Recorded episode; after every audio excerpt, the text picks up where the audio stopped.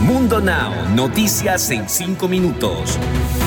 Inmigración, dinero, política, entretenimiento y todo lo que necesitas para amanecer bien informado. Comenzamos. Hola, ¿qué tal amigos? Bienvenidos a Mundo Now. Les saluda Alfredo Suárez junto a Camila Das y Daniela Tejeda. De inmediato comenzamos con las informaciones. Las condiciones en el sur de la Florida comenzaron a deteriorarse cuando la tormenta tropical Elsa apuntó a los callos de Florida el martes temprano, lo que provocó una alerta de huracán en partes de la costa oeste del estado, según el Centro Nacional de Huracanes de Estados Unidos. El gobernador Ron DeSantis expandió el lunes un estado de emergencia existente para cubrir una docena de condados que abarcan un área de Florida donde se espera que Elsa haga un paso rápido el miércoles y el presidente Joe Biden aprobó una declaración de emergencia para el estado antes de la tormenta. Las autoridades de Panama City en la Florida han confirmado el hallazgo del cuerpo del niño de tan solo seis años Enrique Cortés Dubón. El niño fue visto por última vez en la playa. Además, se reveló que Enrique Cortés Dubón no nadaba bien y no contaba con flotadores. Las autoridades emplearon drones, equipo de buceo y búsqueda en el agua con helicópteros. La familia había viajado el fin de semana para disfrutar del 4 de julio en la playa y fue este lunes cuando el niño desapareció. El descubrimiento de cuatro víctimas más entre los escombros del edificio derrumbado en Miami elevó el número de muertos a 32 este martes, en momentos en que los renovados esfuerzos de búsqueda se ven amenazados por la llegada de la tormenta Elsa a Florida. El asistente del jefe de bomberos de Miami-Dade, Ryan Yadalat, anunció el nuevo recuento de muertes a los miembros de la familia durante una sesión informativa matutina a puerta cerrada el martes, según un video publicado en las redes sociales. Dijo que los rescatistas también han estado localizando más restos humanos y ya han eliminado 2.5 5 millones de kilos de escombro. La inolvidable naturaleza continúa siendo de las suyas. Esta vez las autoridades emitieron una alerta por calor extremo y por la tormenta severa que se verán combinados en un mismo lugar. Los afectados serán Nueva York y los estados vecinos. Se prevé que para hoy y mañana la ciudad de Nueva York pueda alcanzar una sensación térmica de 100 a 105 Fahrenheit, equivalentes a 38 y 40 grados centígrados.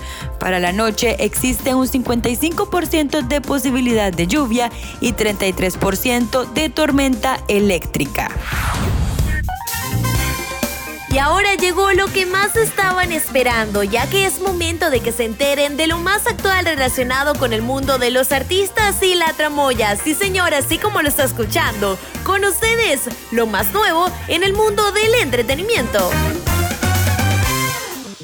Eduardo Jr., hijo de Eduardo Cabetillo y Vivi Gaitán, confirmó las sospechas y presentó a su actual pareja. Este joven no para de derrochar miel a través de las redes sociales y fue así como él mismo confirmó que Igna es su polola, una expresión chilena para referirse a novia, lo cual encantó a los seguidores de la actual pareja, quienes no dudaron en desearle lo mejor en esta nueva relación y así expresar todo todo lo que amaban esta linda nueva parejita.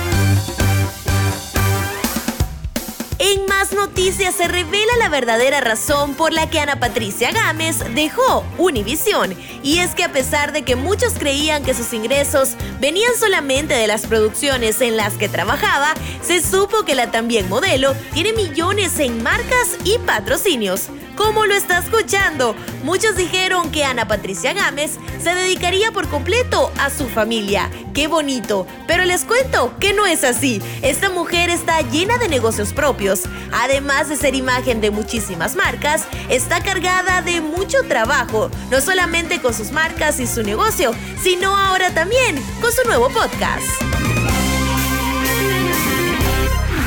Deportes.